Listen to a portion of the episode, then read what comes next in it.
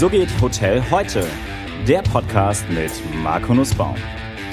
Herzlich willkommen zur dritten Folge der zweiten Staffel des So geht Hotel heute Podcast. Ein bisschen in unregelmäßigen Abständen, weil wir bei uns sehr viel zu tun haben, aber auch die Ansprechpartner, die ich gerne interviewen möchte, sehr, sehr stark eingebunden sind. Es ist immer so, dass im Herbst natürlich nach hinten raus in der Hotellerie extrem viel los ist, aber deswegen freue ich mich heute ganz besonders, dass ich Caro Brauer, die geschäftsführende Gesellschafterin von Quality Reservations, begrüßen darf. Caro, herzlich willkommen. Vielen Dank. Ich in der schönen Hamburger Stadt und das Wetter ist so, wie du es versprochen hast, ein bisschen neblig. Ja, ich hoffe, dass wir uns jetzt nicht in unserem Gespräch hier so durch den Nebel tapsen müssen, das sondern ähm, dass wir ein bisschen Licht und Sonne in die großen Herausforderungen der Zukunft äh, gestalten können und bringen können. Ähm, aber sag mal, bevor wir, bevor wir loslegen, Quality Reservations ist vielleicht nicht jedem ein Begriff. Ähm, erklär mal oder erzähl mal ein bisschen über dein Unternehmen. Was, was macht ihr eigentlich? Also, wir machen Digitalisierung und Online-Vertrieb für die Hotellerie. Ich habe damit ja vor längerer Zeit angefangen, also eigentlich Erst komme ich aus der Hotelkette und habe dort schon Online-Vertrieb gemacht, war damals recht einfach und mache das jetzt eben für individuelle Hotels, die mit ihrem Hotelalltag schon ziemlich ausgelastet sind. Okay, also jetzt ähm, damals schon gemacht. Ich meine, wir haben ja eine gemeinsame Vergangenheit, eine übergeordnete Marke, die Queens Hotels, Stimmt. wo wir beide mal gearbeitet haben. Da warst du auch, richtig? Also klar, wenn wir da die gemeinsame Vergangenheit haben. Da war ich auch, auf jeden Fall. Ich habe bei Penta angefangen mit Online-Vertrieb recht, ja, einfach. Vier Systeme, nur Englisch und das habe ich für die Penta-Gruppe gemacht. Und als Penta. Wie, wie groß war denn die Penta-Gruppe damals? Äh, 23 Häuser. Das, das war noch, als Penta der Lufthansa gehörte. So oder? ist es. Die hatte ja, die Lufthansa hatte Penta und sie hatte Kempinski. Ist, also die Lufthansa hatte auch Kempinski, Absolut, stimmt. Ja. ja. Und also da habe ich das gemacht mit großem Vergnügen, war auch alles sehr spannend und weltweit. Und als Penta verkauft worden ist, wie das ja in unserer Geschichte öfter passiert, äh, wie Penta verkauft worden ist, habe ich dann gesagt, ich gehe zu der Queens-Gruppe. Weißt du noch, an wen Penta verkauft wurde damals? Äh, ja, äh, Ramada Renaissance. Ah, die haben Penta gekauft. Ja. Also das heißt, eigentlich das, was wir jetzt ein bisschen schnelllebiger erleben, war damals schon Usus, dass Marken verkauft werden und äh, unter einem neuen Dach sich dann ausbreiten sollten. Absolut, aber damals auch schon traurig. Also ich habe es auf jeden Fall als traurig empfunden. Ja. Man brennt ja für so eine Marke. Spannend ist jetzt, wenn man guckt, Penta gehörte der Lufthansa, dann hatten wir Golden Tulip, war ja ursprünglich KLM. Richtig. Was hatten wir denn noch? Dann hatten wir SAS, Ja, was SAS jetzt was Radisson mal ja. war, das war SAS Hotels. Ja. Irre eigentlich, dass die ganzen Airlines ihre eigenen Hotelgesellschaften hatten. Na, passt ja zum Thema Reisen eigentlich. Ja. Ne? Ich fliege irgendjemand irgendwo hin und übernachten muss er auch. Also eigentlich war das Konzept, fand ich, aufgeräumt und irgendwie ganz schön. Und dann war Penta weg vom Markt lange. Also das finde ich nochmal ganz spannend und ist jetzt wiedergekommen Ja. mit einem neuen Konzept, aber steht, glaube ich, jetzt wieder kurz vor einem Verkauf. Ach, und, echt? Ja, soweit ich das mitgekriegt habe. Da müsste ich dieses Mal zuschlagen. Aus alter Verbundenheit. Ja, aber so die Summen, die ich gehört habe, sind schon gigantisch. Okay. Also so, das geht so in die Hälfte von dem, was Steigenberger gekriegt hat oder ein bisschen mehr. Okay, dann bleibe ich bei Ding. meinem Leisten. Aber sag mal, dann, dann kam Queens und was hast du dann bei Queens gemacht? Auch Online-Vertrieb. Also ähm, Online-Vertrieb für Queens und war dann ja noch in Irland und habe dort ein Callcenter geleitet und hatte dort auch einige Penta-Kollegen wieder, weil das Callcenter von Ramada Renaissance war. Okay, das ist aber, das war damals Queens, Queens Mode Houses. Genau, Richtig? Genau und damals ja noch recht groß. Aber was war denn der Online-Vertrieb für Queens damals? Wie sah denn der aus? Also äh, Booking Engine gab es ja noch nicht. GDS only. Globale Distributionssysteme für Reisebüros. Und Okay. eigentlich der Leisure-Anteil noch höher als der Business-Anteil, weil Business damals gar nicht über GDS ging. Fünf Room-Types, drei Rate-Codes, das war noch alles recht Das Leben Basis. war einfach und schön. Absolut. Ja, äußere Ordnung schafft innere Ordnung, habe ich mal gehört. Ja, irgendwie ist da was dran, glaube ich. Sag mal, und, äh, und Queens, hatten die damals schon ihren eigenen Chaincode oder war das damals noch an, also ich erinnere mich, war es nicht an UTEL angeschlossen? Ja, das war also für Voice an Util angeschlossen Ja. und hatte aber einen Chaincode QL, Queen's Line. Ah, okay. Ja, und da war ja die Mode, also die Leisure-Betriebe drunter und die Stadtbetriebe. Spannend, spannend, spannend. Sehr, sehr gut. Sag mal, und äh, wie lange ging dann dein, dein, dein Queens aus? Oder wie bist du dann von Queens dazu gekommen, dass du dein eigenes Unternehmen gründest? Naja, weil ich, also, ähm, also Hotellerie ist ja mein Zuhause. Ich liebe die Leute im Hotel, ich mag Hotels, ich mag aber auch Technik. Also ähm, das war so ein logischer Schritt, wegzugehen aus einer Zentrale, weil auch individuelle Hotels damals gefragt haben, ob ich sie mit aufnehmen könnte. Bei Queens. Ja, aber das ging ja natürlich nicht. Also ich meine, war ja nett gedacht und auch sicherlich eine gute Idee. Das ging aber nicht. Und als Queens sich so auch auflöste, was ja auch passiert ist mittlerweile, habe ich die Queens Line übernommen und die Queens Häuser direkt unter QA, also unter dem Chaincode QA untergebracht. Also ich hatte glücklicherweise nie mit Null anfangen müssen. Nicht Also QA war damals gedacht als Queen's Reservation und Genau. ist jetzt Quality Reservations. Genau. Ah, Name Change. ja, Aus Reiter wird Twix, es ändert sich nichts. So, das ist super. Doch, es hat sich natürlich Ja, hat sich einiges vieles geändert. geändert. Bitte. Okay, einverstanden. Äh, das heißt aber, du hast quasi hast du ein, hast du einen Spin-off gemacht, hast den, den, den Teil, den du bearbeitet hast, aus dem Unternehmen rausgelöst und dich damit selbstständig gemacht. Absolut. Und Ja, war natürlich ja, das ist ja toll. ein wahnsinniger Entrepreneurial Spirit. Also heute mit den ganzen Buzzwords würde man sagen, riesen Startup gemacht, riesen Startup aufgebaut. Ja. Und, äh, und wie viele Hotels habt ihr heute? 300. Was? Ja.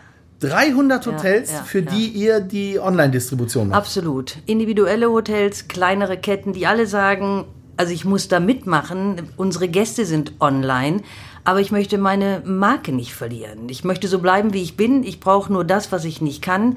Alles, was Hightech ist, was sich wahnsinnig schnell entwickelt, das möchte ich nicht selbst machen. Dann stehst du ja schon irgendwie im Wettbewerb, auch jetzt mit den Plattformen, also ich sage jetzt nicht die, die Plattformen wie Booking oder sowas, aber so Markenplattformen, die sagen, ich biete dir ein Franchise, dafür gebe ich dir die Distribution und du sagst, hm, ihr braucht eigentlich gar kein Franchise, liebe Hotels, die Distribution mache ich für euch und ansonsten bleibt eigenständig. Eigentlich schon, weil ich glaube, die Hotellerie kann ja viel. Die Leute haben Spirit, die haben Teamgeist, die sind ja äh, aktiv unterwegs. Nur der Tag hat ja nur 24 Stunden und wenn du dich um sowas ohne Basiswissen auch kümmern musst, weißt du nicht, wo du einsteigen musst. Ich glaube, dann wird das einfach für ein Hotel schwierig und jeden Tag haben die 15 Angebote am Tisch. Mach hier mit, mach das, mach jenes. Da ist auch eine Verunsicherung da. Also wir bieten hier in Deutschland auch, und das macht mir eigentlich auch am meisten Spaß, so den Dialog mit den Leuten. Wo geht's hin? Was brauchst du? Was brauchst du nicht? Und dann kann man so tailor-made so ein Vertriebskonzept pro Hotel machen. Und das ist echt cool. Macht Spaß. Das ist spannend. Also ich muss noch mal zurückkommen auf dieses Thema Startup, weil das finde ich so begeistert. Es poppen so diese ganzen Startups raus, ja. Dann gibt es Startup-Preise, die auch die Hotelverbände machen. Und dann gibt es Hotel Technology Forum im Rahmen des Hotelkongresses, da im Februar immer, was die AGZ oder die Conference Group macht. Und im Grunde, äh, hast, wann, wann hast du das gegründet? Wann war der Spin-off? 96. Ja, aber im Grunde hast du vor über 23 Jahren schon dein eigenes Startup gegründet. Hieß damals nicht so. Ja, aber, es das war genauso spannend. Ja, aber es ist genauso spannend. Aber das muss man ja mal sagen. Du hast ein Startup gegründet und bist nach 23 Jahren immer noch am Markt. Die anderen werden zugepumpt mit Geld irgendwie und verschwinden nach fünf Jahren wieder, haben eine riesen Burnout, haben irgendwie Ressourcen aus dem Markt gezogen, alles durcheinander gebracht und nichts funktioniert. Also das ist ja super. Hast du Investmentpartner gehabt, die da eingestiegen sind am Anfang? Nee, also ich hatte, ja, also ich hatte einen Partner, Ja. der aus der Finanzwelt kam und das war auch wie, wie so ein Business Angel, ja, Ja. der, weil ich war ja doch ähm, 35, ja. Oh, jetzt weiß jeder, wie alt ich bin, aber so ist es. Ähm, wir haben das zusammen gegründet. Der hatte eigentlich mehr Finanz, der hat die, an die Idee geglaubt, keine Frage, und hatte so Finanzwissen und gab einen schon so eine gewisse Sicherheit, weil du fängst hier an und du hast Leute, die du irgendwie anstellst und die dir folgen, wo auch die Eltern mal gesagt haben, man, hoffentlich geht das gut, jetzt hat meine Tochter eine tolle Stelle aufgegeben oder so. Ja, man übernimmt ja da so Verantwortung. Aber wir haben mit vier angefangen und mittlerweile sind wir 17 Leute, weil du einfach für den Dialog mit den Hotels viel Zeit brauchst. Okay, einverstanden. Das glaube ich auch und das finde ich auch gut, weil, äh, und, weil der Wissenstransfer unheimlich wichtig ist und der findet heute in vielen Bereichen nicht mehr statt. Also wenn ich mir Veranstaltungen angucke, die für die Hotellerie stattfinden, man hat immer wieder die gleichen Protagonisten, es ist immer wieder das gleiche Gelaber, die gleichen Leute stellen sich in den Vordergrund, das nervt irgendwie. Einen richtigen Mehrwert oder wie ich das kenne aus, aus, aus den Bereichen, wo ich aktiv bin, einen, einen richtigen Takeaway-Value hat man eigentlich nicht. Es ist eigentlich eine Selbstbeweihräucherung und deswegen finde ich solche Gespräche wie mit dir äußerst spannend. Aber sag mal, die 300 Hotels, die sind wo angesiedelt? In Deutschland, Österreich und der Schweiz? Ja, äh, Dach Die klassische Dachregion. Genau, Dachregion, aber wir haben auch Häuser im Osten, also in Polen, in der Tschechei, also so unterschiedlich. Wie würdest du den prozentualen Anteil beziffern? Na, hm, 70 sind doch im Dachbereich. 70 sind im Dachbereich. Hast du mal drüber nachgedacht, das auszubauen, auch in äh, Europa weiter auszurollen oder auch nach Amerika zu gehen oder irgendwo anders hinzugehen?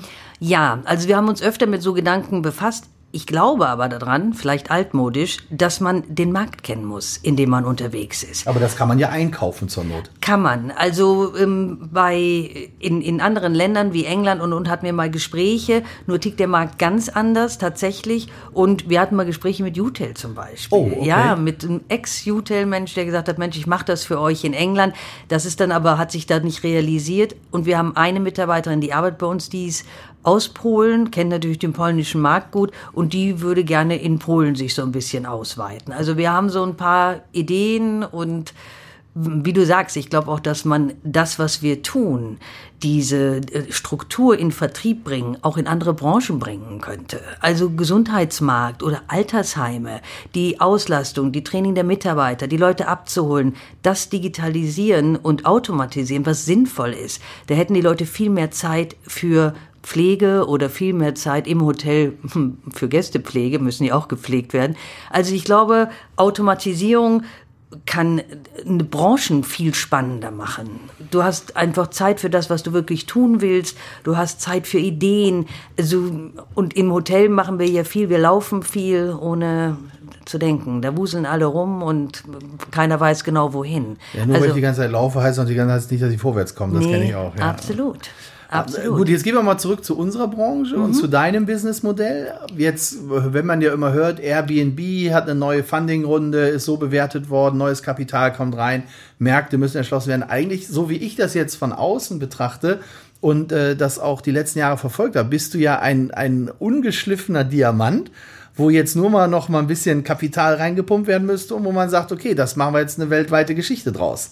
Das wäre ja schon eine spannende Thema, Thematik. Also müsste man mal gucken, ob es nicht so, so ein paar Venture Capitalists gibt, die sagen, da investieren wir rein, das Ding skalieren wir hoch und wir machen von 300 auf 3000 Hotels. Absolut. Vor allen Dingen, ich glaube, wenn man eine Struktur hat und die Leute hat, die es verstehen, kann man, ähm, auch weil wir in unserem Büro ja gewisse, gewisse Prozederen einfach automatisiert haben, hast du Zeit für mehr Leute. Du kannst auch mehr Hotels unterbringen, das ist kein Problem. Und was ich mag in Europa, an dem europäischen Markt, ist, dass die Hotellandschaft, es gibt so viele individuelle Hotels, das ist unglaublich. Und kleinere Gruppen, die alle sagen, also ich brauche einfach jemanden, der mir bei diesem Thema hilft. Ich glaube, das ist auch das, warum wir immer noch gesund auf dem Markt sind. Und ich glaube persönlich, dass wenn man sich die Entwicklung anguckt, ist es ja, wir sprechen immer wieder in dem Podcast darüber, dass es äh, eine Plattformökonomie gibt. Das heißt, ich habe die Plattform der großen Ketten oder Marken, äh, die eigentlich über sich über Kundenbindungsprogramme definieren. Und dann habe ich auf der anderen Seite die OTAs wie Booking, Expedia,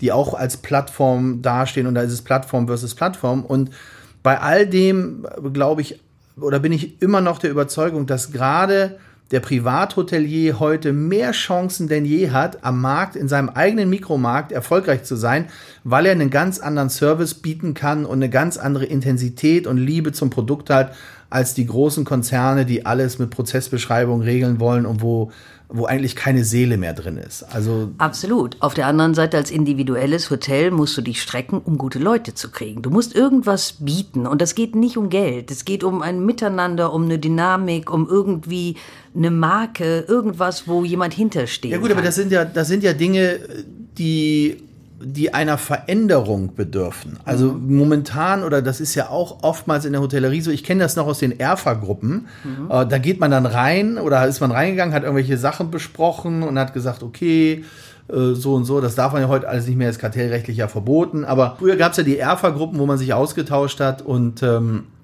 da hat man mitgekriegt, dass der eine dem anderen das Schwarz unter den Fingernägeln nicht gönnt. So. Da wurde auch immer geschwindelt. Da wurde auch immer geschwindelt, mhm. genau. Das waren eigentlich so Mondscheingruppen. Also da wurden immer so Märchenstunden, haben wir das immer genannt. Ähm, nur wenn ich heute hergehe und mir die Landschaft angucke, in München zum Beispiel haben sich, da war neulich ein schöner Bericht im Handelsblatt oder im, in der Wirtschaftswoche, da haben sich ähm, Einzelhandels, die, die, die größten äh, Einzelhandels Ketten oder Anbieter zusammengetan und bauen ein gemeinsames College auf, so Azubi College, mhm. bilden ihre Führungskräfte gemeinsam, sie sagen, hey, wir müssen lokal irgendwie etwas schaffen, dass wir gegen Amazon und sowas auch punkten können. Mhm. Und ich glaube, dass der, der, der, der Vorteil oder die Krux liegt darin, was für einen Service biete ich. Und der Service ist ja nicht nur offline beim Gast, sondern auch online. So, und ihr stellt halt, so habe ich das verstanden, sicher, dass der Privathotellerie auch online eine gute Usability, eine gute Benutzerfreundlichkeit hat, damit er dann sich voll und ganz auf seinen Offline konzentrieren kann. Absolut, weil du musst irgendwie an Gäste kommen und ich stimme ja. dir vollkommen zu, nie war die Chance so groß wie heute. Genau. Du hattest ja ganze Vertriebskanäle, die es ja nicht gab früher. Ja. Also nach GDS kam HRS und dann kam mal lange nichts, ja. Also da hat sich ja sehr viel getan, nur du musst wissen, was du tust, sonst kriegst du natürlich Gäste über den Preis, das ist ja unser großes Problem. Wir haben ja keine Argumente, das heißt immer, ich kann es noch billiger, das ist ja so, wie die Schraube dreht sich weiter nach unten. Also du kriegst schon Gäste Gäste über die Portale und die sind auch sicherlich wichtig. Nur auch das muss man steuern. Es ist wieder eine Belegung. Wenn, also du musst wissen, wie, welcher Kanal bringt dir wie viel Geschäft, was kostet mich dieses Geschäft und wie könnte ich aus diesem Einmalbucher vielleicht mal jemand machen, der dann über meine Webseite bucht. Also, ähm, dass man einfach monitort, und das lässt die Technik zu, sich als Hotelier mit ein paar Zahlen zu beschäftigen. Wie ist mein, mein Business-Mix? Woher kommt der Krempel? Aus welchem Vertriebskanal? Was kann ich beeinflussen? Weil sonst gehst du unter, sonst bist du ein Buch auf dem Regal von Booking, ja, oder von HRS oder Expedia. Und die machen ja, also geben dir eine Plattform sicherlich, aber wir sind die austauschbare Ware. Also, Wie stark siehst du denn noch das Thema der Marke dann? Also ich, bei Kooperationen ähm, wundere ich mich immer. Also, dass ein Hotel eine Kooperation wählt, obwohl es weiß, ähm, 55, 60 Prozent meines Geschäfts kommt vom OTA, wenn nicht mehr.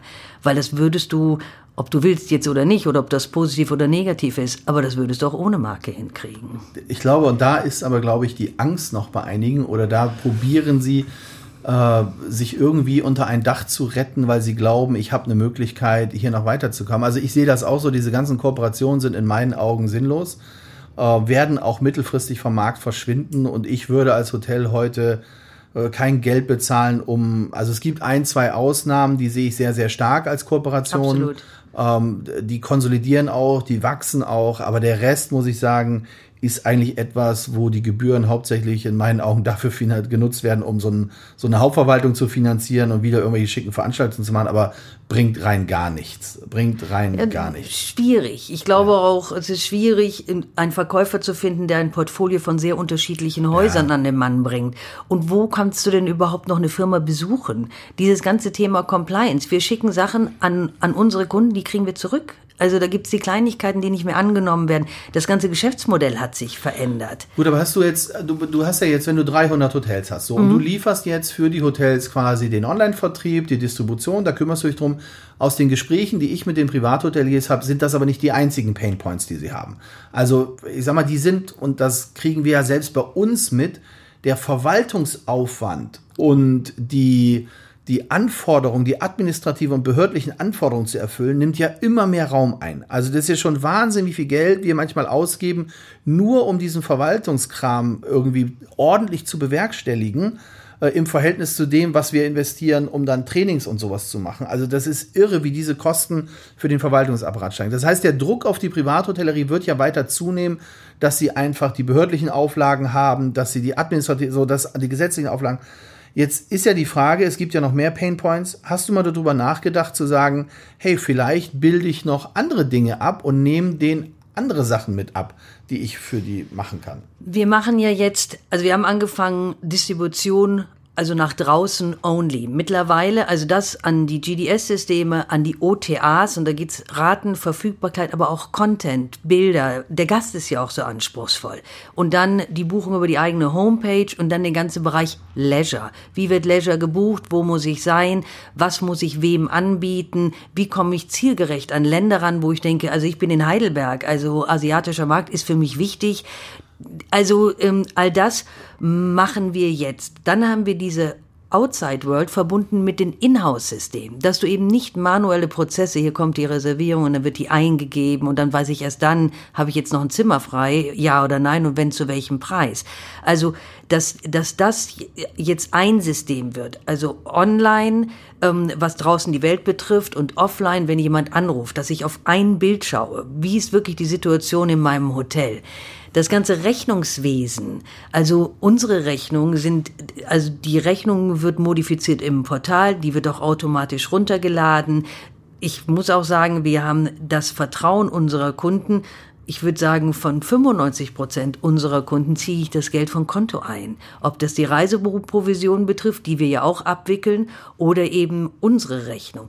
Also da, wir die versuchen das. 5 sind wahrscheinlich die, die sowieso die Rechnung später zahlen. ja, noch nicht mal. Manche dürfen das nicht, manche können es nicht. Also da gibt es so das eine oder andere. Aber wir haben jetzt da toi toi toi sehr solide Kunden und keine Ausfälle. Aber den Prozess versuchen wir schon so zu verschlanken, dass wir A, nichts verschicken müssen und und und und der Hotel Hotelier auch wirklich sagen kann, okay, ich nehme meine Rechnung, die geht direkt an die Buchhaltung und ich habe da eigentlich, wenn ich das kontrolliert habe, im Front Office damit nichts mehr so Großartiges zu tun. Okay, das fehlt aber eigentlich fehlt dann ja quasi noch der Businessvertrieb, der Firmenvertrieb.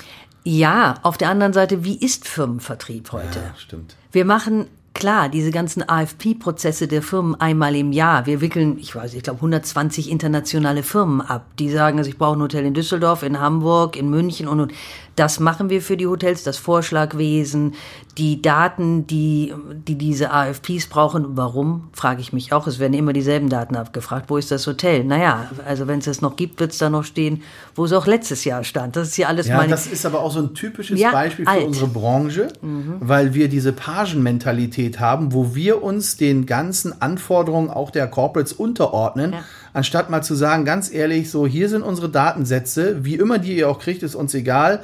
Programmiert eine Schnittstelle, wir schieben es rüber, das war's, Feierabend. Aber diese, ja. Äh, vielleicht nochmal zum RFP, wie heißt Request for Proposal ist genau. es ja, das ist ja, was da ausgefüllt werden muss, so ein Schwachsinn zum Teil. Und das ist schon verschlankt worden. Das ja. waren ja, weiß ich mal, 900 Felder. Ja, genau gibt es einen Coaster, so einen Coaster unterm Glas. Du denkst, wen interessiert das? Also das ist verschlankt worden, trotzdem noch viel zu viel Daten, die auch in unserer digitalen Online-Welt kein Mensch mehr braucht. warum macht ihr keinen Vertrieb für die Hotels? Warum macht ihr keinen stationär? Also warum geht ihr nicht raus, habt Verkäufer, die mit eurer Produktpalette rausgehen? Weil die, die Hotels, die ihr betreut, haben ja alle noch einen eigenen Sales. Ja, also komischerweise wird da sehr viel gespart. Ich finde es ja immer irre, dass, dass Hoteliers, die in so einer extrovertierten Position sind, eigentlich sehr äh, introvertiert sind. Es gibt ja viele, die sagen, ach nee, raus, das tue ich gar nicht so gerne. Ja, also viele kommen ja tatsächlich aus der ähm, FMB-Seite noch, die auch mit ihrem Haus verbunden sind und toller Chef sind. Aber dieses Rausgehen, da fehlt manchmal das Selbstbewusstsein, obwohl ich das erstaunlich finde, weil es gibt keinen spannenderen Job. Und jeder, der nicht in der Hotellerie ist, möchte unbedingt ein Hotel haben. Da gibt's ja genügend Beispiele. Ja. ja? Also ähm, wir, wir wissen nicht, in welcher spannenden Branche wir arbeiten. Und es fehlt so ein bisschen das Selbstbewusstsein zu sagen, ja, also mit Aber warum machst du nicht den Sales für die Hotels? Hm, weil ich daran. Du, du gehst da raus jetzt. Okay. Nee, ich gehe da nicht raus, aber ich glaube, dass sich der Verkauf von Hotelzimmern einfach verändert hat. Okay. Und dieses Mensch zu Mensch, die meisten haben überhaupt keine Zeit mehr. Die Travel Manager, die triffst du noch auf irgendwelchen Veranstaltungen, ja, aber auch selbst die bangen ja so ein bisschen um ihren Job. Wie wird das weitergehen? Es wird viel mehr automatisiert werden. Wie viel braucht der Reisende? Also noch? Ich habe jetzt, ähm, ich habe jetzt mit einem Freund von mir hat äh, ein, jetzt sind wir wieder bei Investment, hat eine Investmentrunde, also war der Lead in einer Investmentrunde in ein neues Business Travel Portal. Mhm. Comtravo heißt das, mhm. total spannend. Und so wie ich das verstanden habe, ähm, ist das sehr stark auch auf künstliche Intelligenz aufgebaut. Du schickst also eine E-Mail an die und sagst, hey, ich möchte irgendwie nach München und ich brauche Mietwagen und Hotel und dann möchte ich fliegen. Und dann wird im Hintergrund äh, automatisch gesucht, deine Reiseverbindung, also kriegst eine E-Mail zurück, alles ist gebucht, das war's, Feierabend. Also so viel zum mich, Thema Travel warum Management. ich nicht auf die Straße gehe. also, na, ich glaube. Naja, aber die Frage, es ist ja, geht ja nicht nur darum, warum du nicht auf die Straße, aber die, die Thematik wäre ja auch, warum bietet ihr keine Schulung in dem Bereich an? Es gibt, äh, früher gab es ein großes Schulungsinstitut, die IFH, das Institut ja. für Hotelmanagement.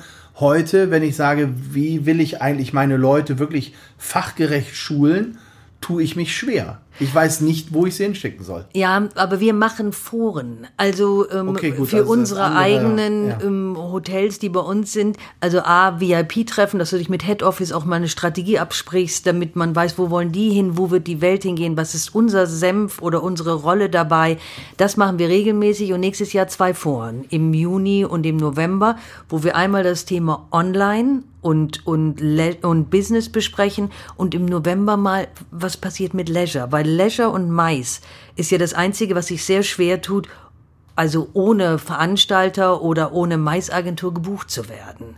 Da haben sich ja viele dran probiert und irgendwie, ich glaube, Te- die Technik ist ja das eine, aber der Empfänger, ja, der, der die Konferenz bucht, muss das wollen, akzeptieren und sagen, ja, das ist ja super einfach. Ja, stelle ich mir selbst zusammen, schick das los und brauche gar nicht zu warten, dass ich irgendwie ein Angebot bekomme von einem Hotel, sondern ich kann mir, wie in deinem Beispiel, sagen, ich habe hier 20 Leute, die wollen Mittagessen und übernachten wollen sie aus. Ich kann mir das selbst zusammenstellen. Also wir haben auch HS hat's viele probiert, Tagungen. Ja, Expedia, Expedia hat's hat's probiert, Es ist, äh, das, das fliegt nicht. Also an der Stelle muss ich nochmal auf meinen Podcast mit Bernd Fritzkes hinweisen, dem äh, Präsidenten oder Vorstandsvorsitzenden des Verbands der Veranstaltungsorganisationen.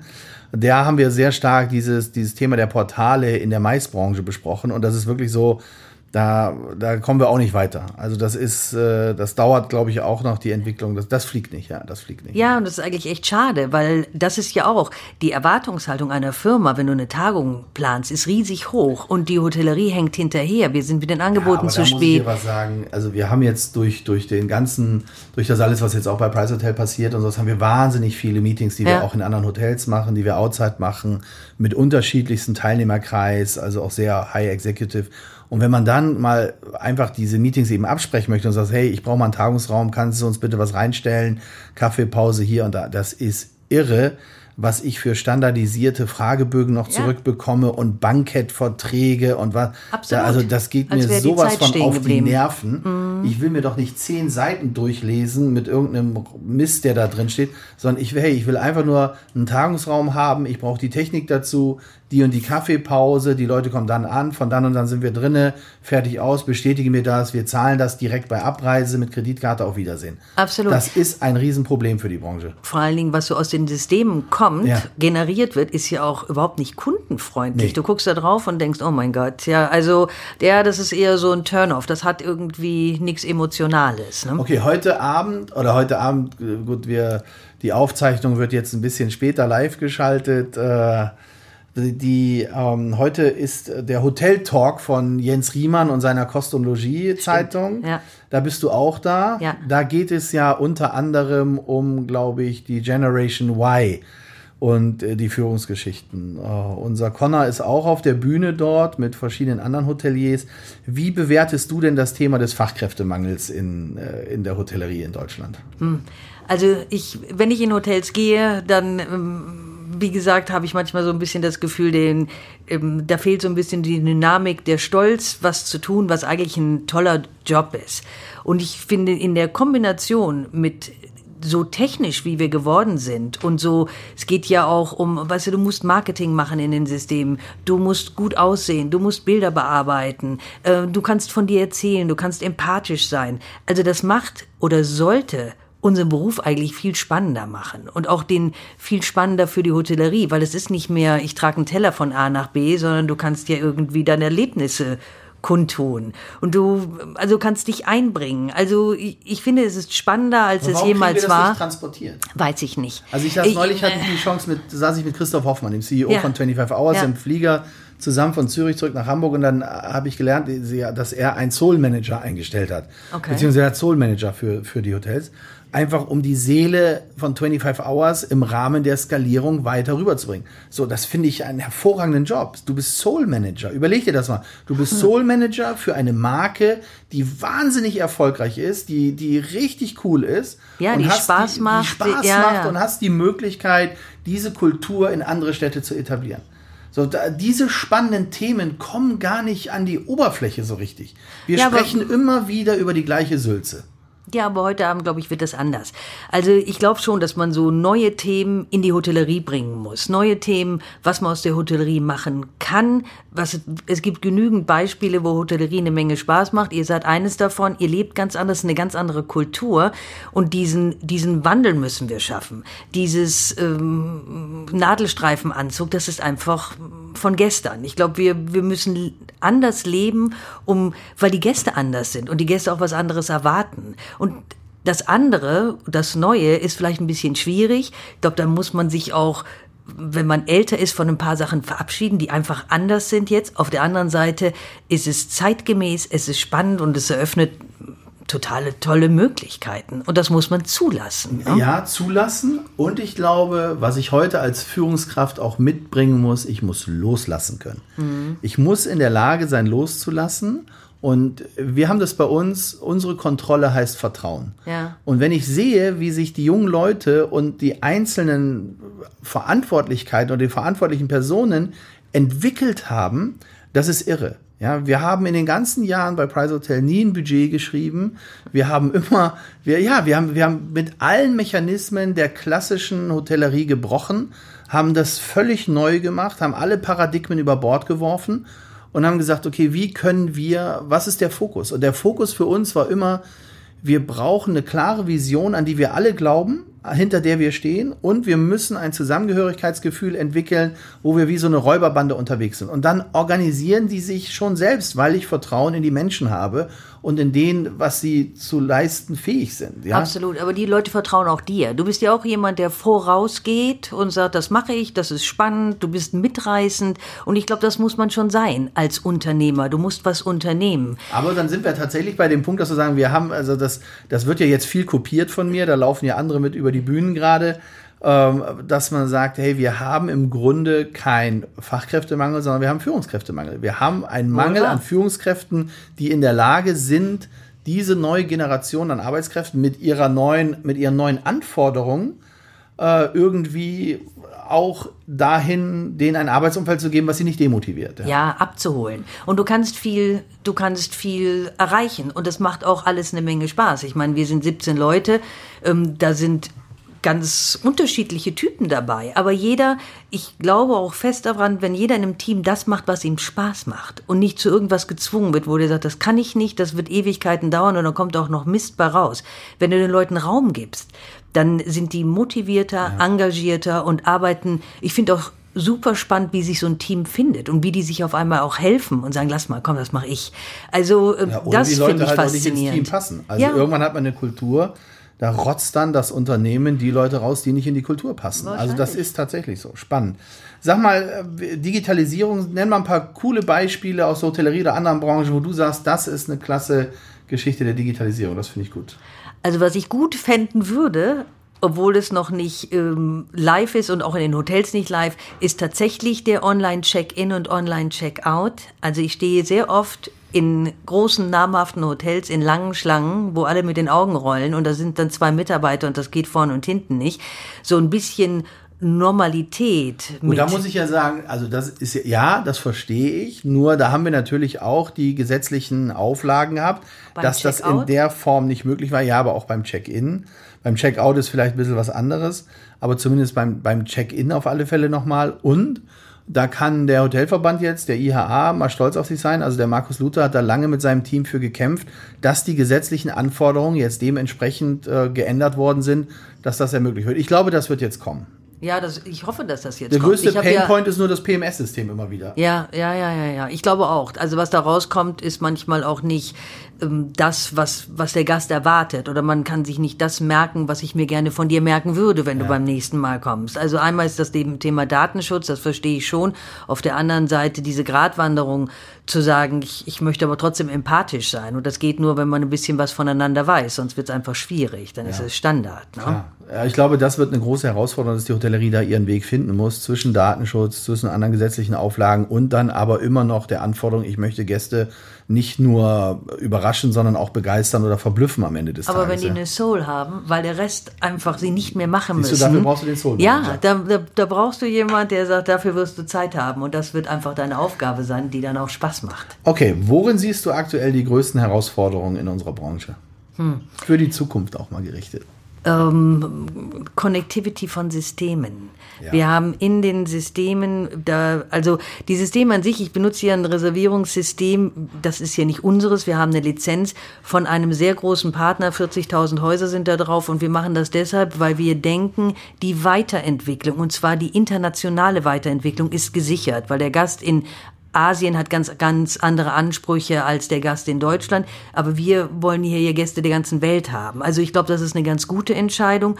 Gut ist auch, dass man mit so einer Systemwahl sagen kann, wenn es nach fünf Jahren jetzt nicht mehr das Richtige ist, geht man auf das nächste System, was dann den Ansprüchen entspricht. Weil die Entwicklung, die wir mitmachen, ist ja rasant schnell. Und du wirst ja als Hotel verglichen mit Amazon, Google, äh, ja, Facebook, wobei das, wobei die Bahn. Das, ja, wobei, ja, weißt du, die Erwartungshaltung ist hoch. Ja, die Erwartungshaltung ist hoch. Das, das glaube ich auch und das ist auch richtig. Nur ich sehe bei manchen Vorträgen und da muss ich einfach den Referenten, würde ich denen am liebsten auch mal einen Schlag in den Nacken geben dann werden irgendwie verglichen, guck mal, so macht das Amazon, so Nein. macht das Uber, so macht das Airbnb. Die Hotellerie hat gar nicht das Geld dafür. Nein, und wir können das, das auch nicht kopieren. Genau. Aber ich glaube, du hast den Gast da draußen. Dann wirst du den irgendwie erklären müssen, ja, wie, bei uns läuft es etwas anders. Aber es muss besser laufen, ja, als es jetzt tut. Einverstanden. Nur das ist ja, jetzt sind wir wieder beim Umdenken, beim Prozess des Umdenkens. Vielleicht muss ich einfach mal als Hotelgesellschaft auch ein Funding machen oder neues Kapital aufnehmen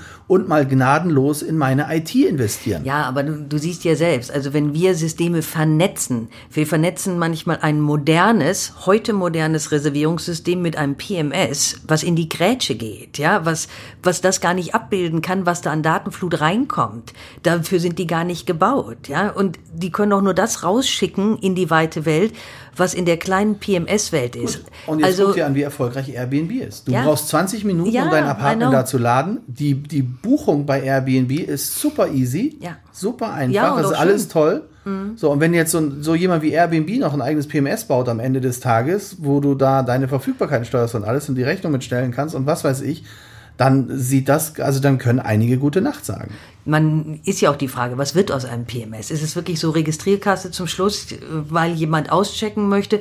Weil äh, nochmal, ich glaube, die Datenvielfalt, die man braucht, um am Telefon oder im Online zu verkaufen, kann oder bringt kein PMS. Ich kenne keins. Es gibt ja einige, die da sich damit so, so experimentieren. Ich, es gab ein paar, die einfach zu früh am Markt waren, die wirklich viele Sachen abgebildet hätten. Einverstanden, Caro. Wie viele PMS-Systeme kennst du?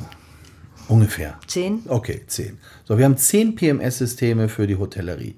Jetzt aus den Gesprächen mit den Leuten, auch von früher, die hohe Positionen bei dem PMS-System haben, sagen die Marco, die Hotellerie ist verrückt. Da sage ich, wieso ist die Hotellerie verrückt? Jeder hat seine individuellen Anforderungen, wie er das System gerne haben möchte. Ich frage mich, ob genau die Hoteliers auch bei Apple anrufen und sagen, ich hätte für mein iPhone gern eine andere Benutzeroberfläche, ich hätte gern dies, ich hätte gern das. Nee, nur in der Hotellerie muss alles immer individualisiert werden, weil in jedem Hotel ist es anders. Solange es uns nicht gelingt und auch den PMS-Anbietern nicht gelingt, mal einen Standard zu definieren und zu sagen, das war's, Ende, wird das nicht funktionieren. Mir hat mal ich einer glaube, gesagt, wenn du nach allen Seiten hin offen bist, dann kannst du nicht ganz dicht sein. So, und irgendwann muss ich mich doch mal konzentrieren und sagen, es gibt ein PMS-System für Kreuzfahrten oder es gibt ein PMS-System für Budget-Hotels oder es gibt ein PMS-System für Tagungshotels, aber es kann doch nicht sein, dass ich alles immer mit einem PMS abbilden will. Nein, ich glaube, du kannst nicht alles mit einem PMS abbilden, aber was der Hotellerie fehlt, meiner Meinung nach, ist der Blick nach draußen. Genau. Der Gast, ist das Wichtige. Und ich glaube, ich müsste mich so ausrichten, wie, wie was die da draußen von uns erwarten. Wir setzen manchmal PMS-Systeme aus, Fluktuation in Hotels. Da gucke ich da rein, ich denke, hm, was wollten Sie damit erreichen? Da sagt er, das weiß ich nicht, weil der, der das gemacht hat, der ist längst weg. Also, wie du sagst, alles sehr individuell, alles so, wo man sagt, hm, ähm, wird das mich denn weiterbringen? Aber ich glaube, das ist unser größtes Problem die Investition ist teuer, die Hotellerie hat wenig Geld, das muss ganz lange halten und ein PMS ist ein Produkt, was einfach nicht mehr lange hält. Das muss sich irgendwelchen oder ist und wir sind am Ende auch halt zu fragmentiert. Du ja. hast du hast auf der einen Seite hast du Booking.com zum Beispiel, wo du sagst wunderbar eine Technik. Ja. Und auf der anderen Seite hast du zig Hotels, Hotelgesellschaften. Also ich kriege das ja jetzt auch mit die Chinesen kaufen ja alles wie die Wilden. Ja, ich bin mal gespannt, wie das alles konsolidiert wird, was da im Hintergrund passiert. Leute sourcen Sachen nach Indien aus, ihre Buchhaltung und alles. ganz ehrlich, ich, also, ich bin gespannt, wer mal in der Lage ist, wirklich ein weltumspannendes System zu finden. Ich persönlich glaube nicht, aufgrund der, der IT-Thematik, dass äh, viele Hotelgesellschaften irgendwann weiter erfolgreich sein werden. Sie werden die Nutzerfreundlichkeit am Gast nicht hinbekommen. Und da setze ich auf die Startups. Und das ist wieder die Chance für den lokalen Player und das ist wieder die Chance für den Privathotelier, der sich bei euch anschließen kann, weil ihr den Gast im Blick habt. Wir versuchen es. Wir geben ja, wir unser Bestes.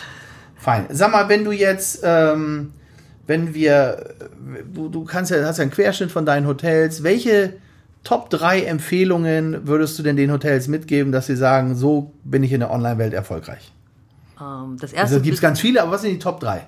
Blick nach draußen. Blick also nach nicht selbst sich selbst im Fokus haben, sondern den Gast. Also raus aus der Filterblase der eigenen Selbstbeweihräucherung. Absolut. Ja, so kann man es auch nennen. Also ich sage es netter. Okay. Also äh, Blick nach draußen finde ich wichtig. Ähm, dann, dass man mal eben seinen Gast analysiert und seine Stadt. Wer könnte denn überhaupt mein Gast sein? Du kannst nicht überall mitmachen, ist auch nicht der Sinn der Sache. Ich glaube nicht, dass ein Gast in jedem Hotel mit, mit der Großmutter, mit dem Kind, äh, mit dem Ehepaar ähm, versucht, das gleiche Erlebnis zu haben. Also wir werden anfangen müssen, so ein bisschen uns selbst und Erlebnis zu verkaufen, aber nicht in Form der Selbstbeweihräucherung. Und drittens ist sicherlich alles, was sinnvoll zu automatisieren ist, zu automatisieren. Und ja, man kann nicht alles Invest, was man mal hatte, retten dabei. Also da wird irgendwas auf der Strecke bleiben, weil noch mehr Systeme aneinander zu ketten gibt so viele Brüche in einem Ablauf, dass man da wirklich mehr flickt, als dass man gut, dass man es gut macht. Also das ist, glaube ich, das, was ich so empfehlen würde. Sehr gut. Wann ist die nächste Messe, wo man euch treffen kann? Äh, die nächste Messe wird die ITB sein.